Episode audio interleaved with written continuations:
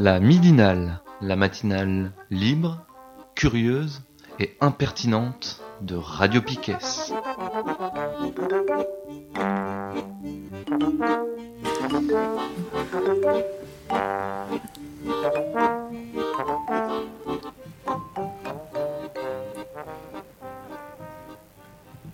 Bonjour, c'est la midinale sur Radio Piquet. On est lundi 4 février. Je suis en compagnie de Tom, à la technique. Salut. Steph. Bonjour. Thibaut. Salut. Et Nico. Bonjour. Alors aujourd'hui, en revue de presse, euh, Nico va nous parler de la carte des lieux de pouvoir du monde diplo. Thibaut va parler, la semaine dernière, on en avait un peu causé de la venue, même pas mal causé de la venue de Étienne Chouard, euh, invité par les Gilets jaunes. Tu vas nous donner des précisions là-dessus. Et la deuxième partie, on va euh, faire entendre la troisième partie maintenant de S'informer autrement sur le Rwanda avec Steph et Nico. Et puis après, nous aurons une ou deux personnes de la Maison du Théâtre qui vont venir nous présenter un événement dans la dernière partie. Et on fera un petit agenda. Et on passera aussi la petite chronique de Mathilde. Voilà, voilà. Bon, avant ça, oui, oui, oui, si, on était à longueur d'onde euh, ce week-end, c'était plutôt cool, c'était chouette, une bonne soirée samedi soir. Et Nico, toi, t'étais hier aussi euh, présent au moment où il y avait Enthoven, je crois, qui était invité donc par longueur d'onde. Ouais, il était invité, donc du coup, on se posait la question pourquoi il est invité. Et pourquoi euh, la place euh, faite par longueur d'onde à plein de personnalités qui ont quand même euh, la parole depuis des années pour déverser un discours quand même assez dominant Et alors, on, du coup, on a fait une petite action lors de, du plateau de Enthoven, dans l'après-midi au Quartz.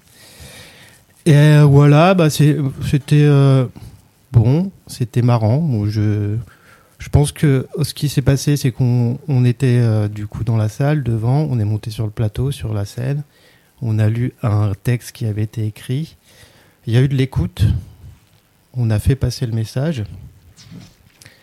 Le message de, que, qui était euh, ce que je vous ai dit avant, quoi. Pourquoi euh, Longueur d'onde ne fait pas la place plus importante aux radios associatives, à des et, du coup derrière des personnes qui n'ont pas trop d'espace pour dire euh, ce qu'ils ont à dire. Mm.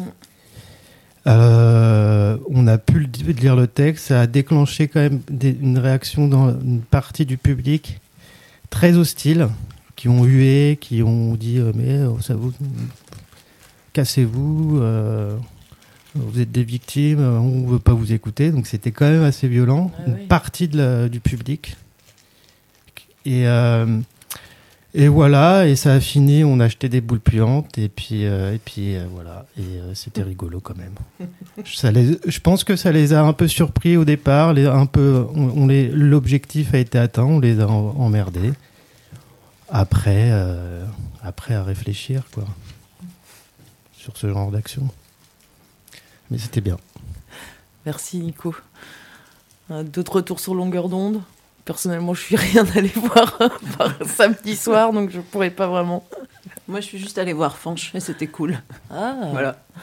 Enfin, Fanche à la buvette. Ah hein, oui, ah oui, oui, oui. Non, oui, non. Ok, très bien. Voilà pour le retour de longueur d'onde. Alors Thibaut, tu en sais plus euh, sur la venue de Étienne Chouard, comment ça a été décidé, etc. Ou pas décidé Ouais, par qui? Euh, L'idée, enfin là, c'est un peu euh, de ce que je suis allé voir des Gilets jaunes et de ce que j'ai discuté. Je pas non plus, je prétends pas connaître tout le fonctionnement du, tout leur fonctionnement. Dans l'idée, il y a une AG normalement qui est tous les dimanches où sont votés notamment qu'est-ce qui va être fait le samedi suivant. Et le mardi, a priori, des réunions plus restreintes, plus d'organisation. dans l'idée d'un retour qui a été fait sur comment a été décidée l'invitation d'Étienne Chouard, euh, elle n'est pas en fait, pas signée cette invitation. Et elle est a priori pas réellement des Gilets jaunes, mais d'une partie, d'un groupe, euh, d'une ou plusieurs personnes qui étaient en contact avec les gens antivirus. Donc les gens antivirus, c'est euh, les gens qui sont là pour propager et faire du, ouais, propager les idées de choix et faire un peu de, de réseautage euh, pour le faire venir. Euh, la décision n'a pas été votée, a priori pas discutée, et il se trouve que la L'AG de dimanche, de ce dimanche, puisque la venue de Schwartz c'est euh, jeudi prochain, a été euh, annulée. Il n'y a pas eu d'AG. Donc il n'y a pas eu possibilité non plus de ramener ça sur le, devant et d'en discuter et de dire pourquoi ça craignait et de demander éventuellement un vote. Donc ça déjà c'est un peu craignos. À savoir que depuis, sur, par exemple, il y a pas mal de choses qui sont un peu gérées par que quelques personnes. Et par exemple, sur la page Facebook des Gilets jaunes, donc euh, citoyen breton de Brest, a été diffusée depuis aussi une vidéo d'un mec de Civitas, euh, qui est un groupe de catholiques euh, extrémistes, on va dire ça, et d'une interview de Vincent Lapierre, qui est aussi un ancien de, de Égalité et Réconciliation, qui a bossé trois ans. Donc il y a quelques, il y a visiblement un groupe ou des personnes qui derrière agissent agissent pour euh, faire un peu arriver les, les idées d'extrême droite. Et un des trucs, moi, que je me suis posé, c'est euh, bah tiens, ils veulent discuter du RIC, qui est censé être un truc démocratique, Ouais. mais en même temps, ils font ça de manière euh, complètement euh, pas du tout démocratique. Et je me suis posé la question un peu de qu'est-ce qu'ils pouvaient avoir derrière. Du coup, je suis allé voir un peu dans la presse ce qui avait été écrit. Euh, donc, notamment sur euh, le monde libertaire. Il y avait un article aussi dans le monde diplo de ce mois-ci et dans Bastamag. Et en fait, j'ai vu, euh, j'ai relevé plusieurs, plusieurs points qui faisaient craindre un peu pourquoi le RIC, ça pouvait être aussi quelque chose de dangereux. Il y avait un point, par exemple, qui va être relevé par le monde diplomatique, c'est que, Le RIC, c'est. euh, ah, pardon, le référendum d'initiative euh, citoyenne populaire. Donc euh, l'idée, c'est qu'un certain nombre de citoyens peuvent, par une pétition, demander à ce qu'il y ait un référendum sur une question quelconque ou pas ou encadrée. Et que euh, ce- le, résultat du référendum euh, doivent être tenus en, doit- enfin ils doivent, ils doivent en tenir compte. C'est pas juste consultatif. Comme le référendum de, sur l'Europe, là. c'est ça. Ils en ont tenu compte. Exactement. Et c'est en fait une des conditions. Ce qu'ils disent un peu donc dans l'article du diplôme, c'est que euh, bah, souvent ce genre d'initiative, ça vient quand même des politiques et que euh, c'est euh, généralement très encadré. Et notamment quand, euh, quand euh, dans un certain nombre de pays qui ont adopté euh, ce genre de référendum, quand on commence à toucher à des sujets euh, auxquels ils ne veulent pas discuter, bizarrement, il y a une loi qui apparaît et qui restreint, voire euh, de façon complètement illégale, qui restreint le- la question et ne permet pas de remettre en cause ce qu'on voudrait remettre en cause. Donc, par exemple, quand, quand Mélenchon il parle du, RIC, du RIC et qui dit qu'éventuellement euh, ben, ça pourrait permettre de faire sauter euh, Macron, peut-être qu'en fait, à ce moment-là, il y aurait un- une loi qui passerait qui dirait que non, il y a certaines choses qu'on fait pas, notamment toucher à la place du président. Ça peut être une des, un des problèmes. Euh, et du coup, ils disent que ça devient un droit au chai. Donc, un droit au chai, ils définissent ça comme un droit que nous sommes très fiers de posséder, mais que nous n'exerçons pas parce que nous savons qu'il est frappé d'impuissance. Le deuxième argument, là, cette fois, c'est euh, dans Le Monde Libertaire. C'est un article qui s'appelle euh, Multisat des Gilets jaunes. Et je vais vous lire euh, un des paragraphes qui mentionne le RIC. L'appel au RIC, outre le fait qu'il soit probablement impulsé par des militants du Rassemblement national, voire de, de, la France insoumise, est très ambigu. Au-delà du besoin d'exprimer une mesure à la fois pratique et symbolique, simpliste et lisible, il comporte un danger, celui de s'en remettre à des ficelles plébiscitaires qui peuvent tout autant profiter au chef ou à la cheftaine qui viendra sur, sur scène qu'à la démocratie directe. Le pays par excellence de la votation, la Confédération helvéti- helvétique, ne passe d'ailleurs pas pour être une réalisation du, socia- du socialisme libertaire. Toute démocratie directe devient un jeu de dupes si l'égalité socio-économique n'est pas assurée, celle qui permet seule et vraiment de maîtriser son temps, sa décision, son mandatement et sa souveraineté.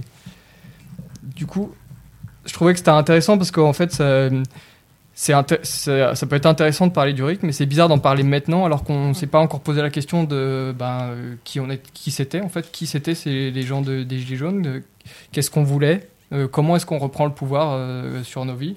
Et du coup, on vient directement avec, euh, soi-disant, un outil qui peut très facilement, si en fait, bah ouais, on n'a pas l'égalité socio-économique, devenir euh, juste un, un outil qui serait utilisé juste par des groupes euh, organisés pour, euh, pour faire passer, bah, euh, comme un peu le fond politique en ce moment est un peu nauséabond, bah, des, des référendums euh, sur, bah, par exemple en, Su- en Suisse, euh, il y a eu un référendum en, deux- en 2009 euh, sur le fait d'interdire les minarets euh, en Suisse, ou en 2014 euh, un contre l'immigration. Donc ça pose un peu des questions et en fait ça, on comprend un peu pourquoi ces personnes qui veulent ramener ça sur le, sur le devant de la scène maintenant, euh, qu'est-ce qu'il peut y avoir comme fond de pensée Ouais, moi je trouve que ça fait penser aussi à l'Assemblée constituante euh, promise par la France insoumise. En fait, c'est aussi, euh, ben, en gros, euh, on vous dit pas qu'est-ce qu'il y aura dedans, mais venez quoi. En fait, tout- toutes vos revendications, donc ça peut s'adresser à tout le monde, rentrent dedans en fait, puisque ce sera vu par l'Assemblée constituante et on va tout changer. Mais tout changer quoi? Ouais. C'est pas clair quoi. C'est effectivement si c'est pour se poser la question de, de ouais, est-ce qu'il y a le droit d'avoir euh, le voile ou je sais pas quoi. Enfin. et puis il y a la question aussi dans ce qu'il disait de droit au chai là. Il y a aussi le fait que euh, de toute façon on sait aussi comment les médias peuvent euh, manipuler en plus de ça euh, le, le, le- la, bonne, la bonne réponse qu'il faut avoir euh, au référendum quoi. Donc, Et typiquement dans un pays comme la Suisse, euh, où il y avait ben, cette votation, le droit de vote pour les femmes, c'est 1971. Et euh, jusqu'à 91 pour une des, un des cantons. Donc euh, en fait, suivant qui a la main dessus, ouais. ouais. Ok. C'est bon sur ce sujet Bah merci. Nico, tu voulais parler de la carte des lieux de pouvoir qui a été publiée il y a quelques semaines, je crois, maintenant, euh, par le Monde Diplôme. Euh, Ce mois-ci. Ce mois-ci. Il est sorti Ah dans le Monde Diplôme de février, là. Alors, ils ont fait du coup une carte des lieux de pouvoir à Paris. Euh, du coup, euh, ça recense euh, tous les ministères, toutes les grandes administrations nationales. Aussi les lieux qu'ils appellent hauts lieux d'élite intellectuelle, les grandes écoles, etc., les ambassades. Mais aussi les sièges des grandes multinationales, des grandes entreprises, euh, des institutions financières et des gros médias, etc. Et alors, euh, en fait, ce qui est intéressant avec cette carte, c'est que bon, bah, tous ces lieux-là, en fait, ils sont pas cachés, on les connaît, ils sont dans le butin, dans l'annuaire, etc. Euh, Mediapart avait déjà sorti cette carte en 2012 dans un, dans un, dans un numéro de manière de voir. Et en fait, là, leur publication, ils ont, ils ont publié cette carte d'abord sur leur site euh, en, fin décembre, je crois. Et ça a déclenché des réactions hallucinantes de tous les chiens de garde incroyable qui dit, par exemple, Raphaël Enthoven a dit, euh, en parlant, il dit, euh, c'est l'immonde diplomatique qui appelle au lynchage et à, à poser des bombes, des choses comme ça. Plein de réactions, mais vraiment incroyables. Et c'est ça qui est intéressant en fait, euh, ce que ça a déclenché comme effet, quoi. Je vous lis le petit texte que fait le Monde Diplo pour euh, présenter cette carte. Alors, euh, une carte qui dérange. D'ordinaire, les membres du microcosme parisien portent en sautoir leur appartenance à l'élite. Ils garnissent avec délice les notices biographiques du Vous êtes vous et du Botin Baudin, mondain, accordent des entretiens à la presse people, paradent dans les soirées, etc. Tout cela est assumé, affiché public. Mais il aura suffi que les Gilets jaunes déplacent le terrain protestataire de quelques kilomètres vers l'ouest de la capitale pour que tout change et que dirigeants, possédants et prescripteurs se sentent physiquement menacés. La mise en ligne en décembre dernier sur le site du Monde diplomatique de la carte des lieux de pouvoir à Paris, initialement parue dans Manière de voir en 2012, donc euh, bon voilà, hein, c'était pas nouveau, a suscité nombre de commentaires apeurés. Publier des données publiques, mais que seuls les initiés vivent intimement. Ce travail journalistique a été qualifié d'irresponsable, par exemple par Frédéric Aziza. Alors je ne sais pas qui c'est ce type-là. Mais euh, bon, c'est un journaliste, peut-être, je sais pas, je suis pas allé regarder. De faute professionnelle par Mohamed Sifawi. Tandis que Caroline Fourest, alors elle, c'était une, journaliste qui était à Charlie un moment, puis euh, qui maintenant sur tous les plateaux de télé. Euh, Caro- Caroline Fourest évoquait des cartes qui incitent au lynchage. Voilà quoi, ce que ça a déclenché, c'est tous ces chiens de garde. En 1791, le député constituant La Rochefoucauld a signé à la presse le rôle de sentinelle du peuple. Certains journalistes, aujourd'hui, préfèrent manifestement le poste d'appariteur de l'ordre, de chien de garde. Il suffit d'ailleurs d'embrasser du regard les beaux quartiers parisiens et leurs environs immédiats pour saisir le périmètre minuscule où siègent les plus hautes instances administratives, économiques, financières, politiques, intellectuelles et journalistiques de la France. Pareille promiscuité favorise les échanges ainsi que l'interpénétration du pouvoir et du contre-pouvoir, contre-pouvoir entre guillemets. Leur isolement également du reste de la population, mais aussi du, donc leur isolement du reste de la population, mais aussi du bourdonnement contestataire qui s'élève d'autres lieux. Ce n'est pas un hasard si les slogans scandés sur le parcours proverbial République, Bastille, Nation parviennent difficilement aux oreilles de ceux à qui ils s'adressent. Voilà, un des effets intéressants aussi du mouvement des Gilets jaunes, c'est d'être allé dans des lieux euh, où les manifestations ne vont pas. Et ça a déclenché bah, toute cette hystérie de la part de entre guillemets, l'élite. Mais c'est vrai que c'est vachement bien visible sur la carte. C'est euh, ben ouais, c'est un petit groupe euh, qui, sont, mm. qui se serrent les coudes pour pas lâcher leurs intérêts. C'est amusant du coup parce que j'avais vu un éditorial du Monde de janvier. Enfin, j'avais pas fait le lien avec ça, mais où, qui s'appelait justement Alto Lynchage, où en gros il disait dedans que la liberté d'expression et de penser c'était important pour la démocratie, mais que quand même euh, fallait pas trop en abuser. Quoi. Donc euh, j'imagine que ouais, il y avait un peu ça derrière. Euh.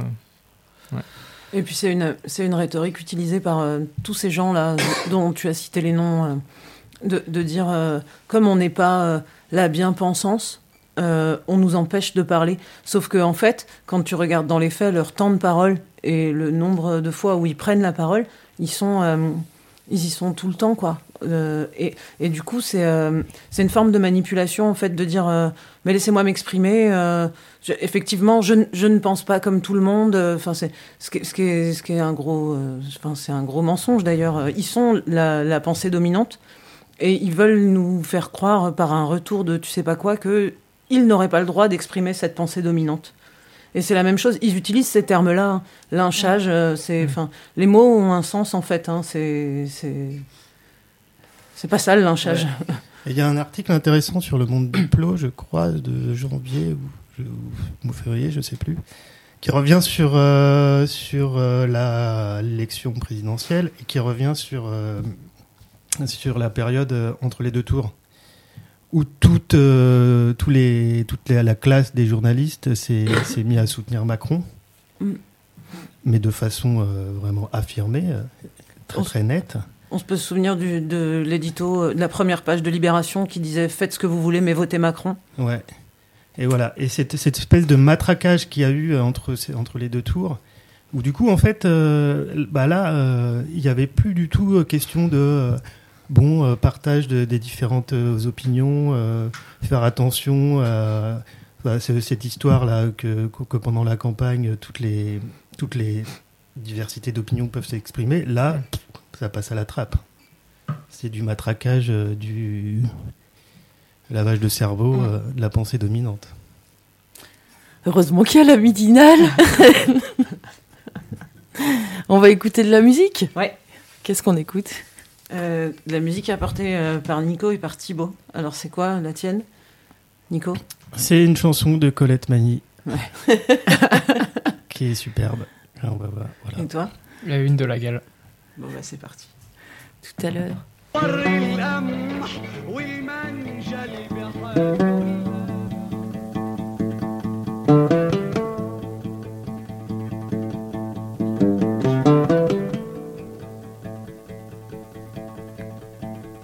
Je suis du peuple du livre, esclave émancipé, grâce à la Torah, culture et loi j'ai quitté la maison de servitude.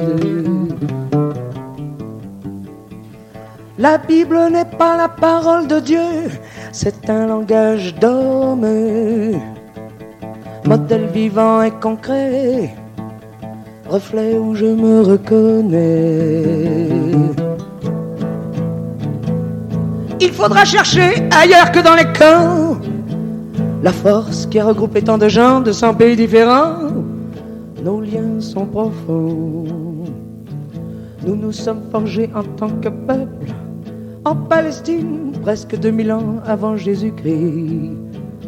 Constituée en nation par nos luttes, la Palestine est le tronc, le ciment de notre mémoire collective. Territoire absent, la religion n'a été autre pour moi qu'un relais.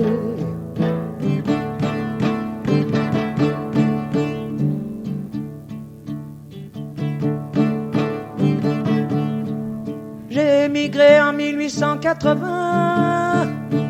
Je fus pionnier à la chinoise. Je me suis productivisé moi-même. La main-d'œuvre, c'était moi. Les grands propriétaires étaient bien contents de vendre leurs terres près du Jourdain. Les marécages, la malaria, la salubrité, très cher, on les a. Une fois installés, les commerçants, les saisonniers, les artisans arabes autour de nous se sont rassemblés. C'est la guerre de 47-48 qui a créé le problème des réfugiés.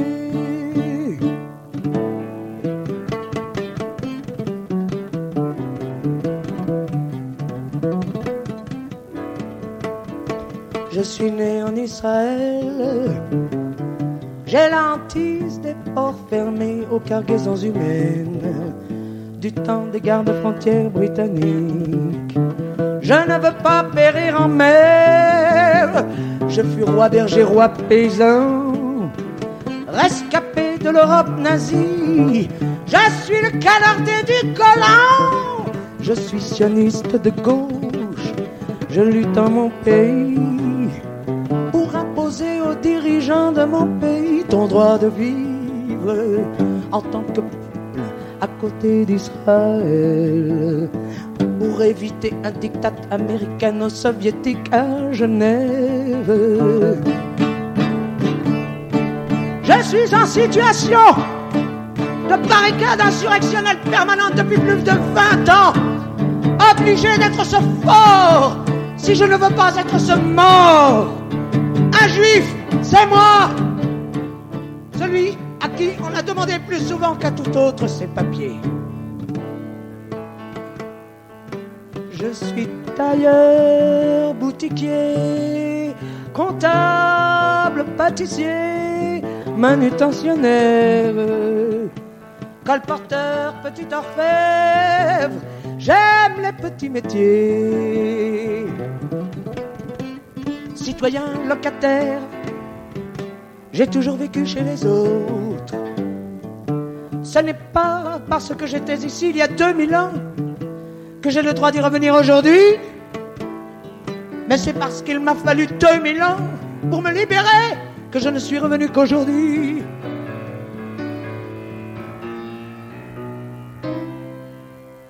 Je suis du vieux peuple à la nuque dure, l'indocile et rebelle nation. Avec et pour la révolution, j'affirmerai mon identité. Il faudrait qu'en attente d'une révolution mondiale hypothétique, je m'identifie aux dispersions, je renonce à être peuple, que je m'auto-arcarquise tout vif dans un monde déjà distribué. On ne peut chercher à cesser d'être noir. Non seulement je suis un homme, mais je suis un juif.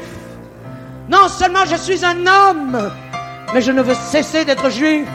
Je ne veux cesser d'être juif israélien.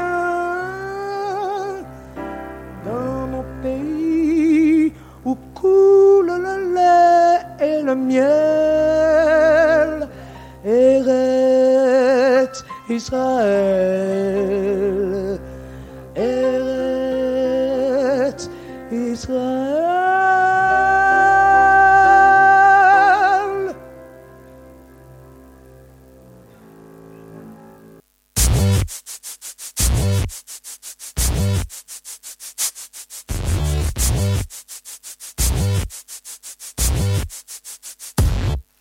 Le feu et la glace, il y a nous, nos parcours chaotiques et des asiles de fous, des mauvaises graines semées aux grandes dames de leurs écoles qui nous promettent sans vergogne un avenir décapité, et charcutable taillable et malléable. Et des flics alcooliques qui attendent que de se mettre à table. Des bâtards de cobayes, voilà ce qu'on a fait de notre sort. T'étonne pas qu'on s'en aille, ailleurs écrire le carnet de bord Acharnement judiciaire, contrôle musclé. Croire qu'on cherche à plaire serait la thèse la plus erronée. Au milieu de ça rien, on observe de près, de loin. Les années qui s'écoulent à cogiter comme des chiens. Les techniques sont variées, certains ont la fibre de boucher Et d'autres opèrent en chirurgien confirmé Il s'agirait de terrorisme et de sabotage D'intégrer d'extrémisme et de brigandage. T'inquiète, ils ont trouvé le moyen de te faire taire. À coups de recommandés ou de spots publicitaires. Quelques âmes charitables dans le milieu de la police ne parviendront à faire peser le balancier hors du vice. Alors, tu veux que je te réponde quoi? Qu'accomplir son sale boulot relève encore du bon droit. Ferme-la, pas de théorie bien pensante. Je commence à comprendre les règles de ce jeu dont ils sont partie intégrante. Quand la justice dresse ses plus au bûcher, que la chasse aux sorcières est ouverte et déclaré À force de faire peur, ils contrôlent ce qu'ils veulent Et dans leur collimateur, il leur reste nos sales gueules Quand la justice dresse ses plus au bûcher Que la chasse aux sorcières est ouverte et déclarée À force de faire peur, ils contrôlent ce qu'ils veulent Et dans leur collimateur, il leur reste nos sales gueules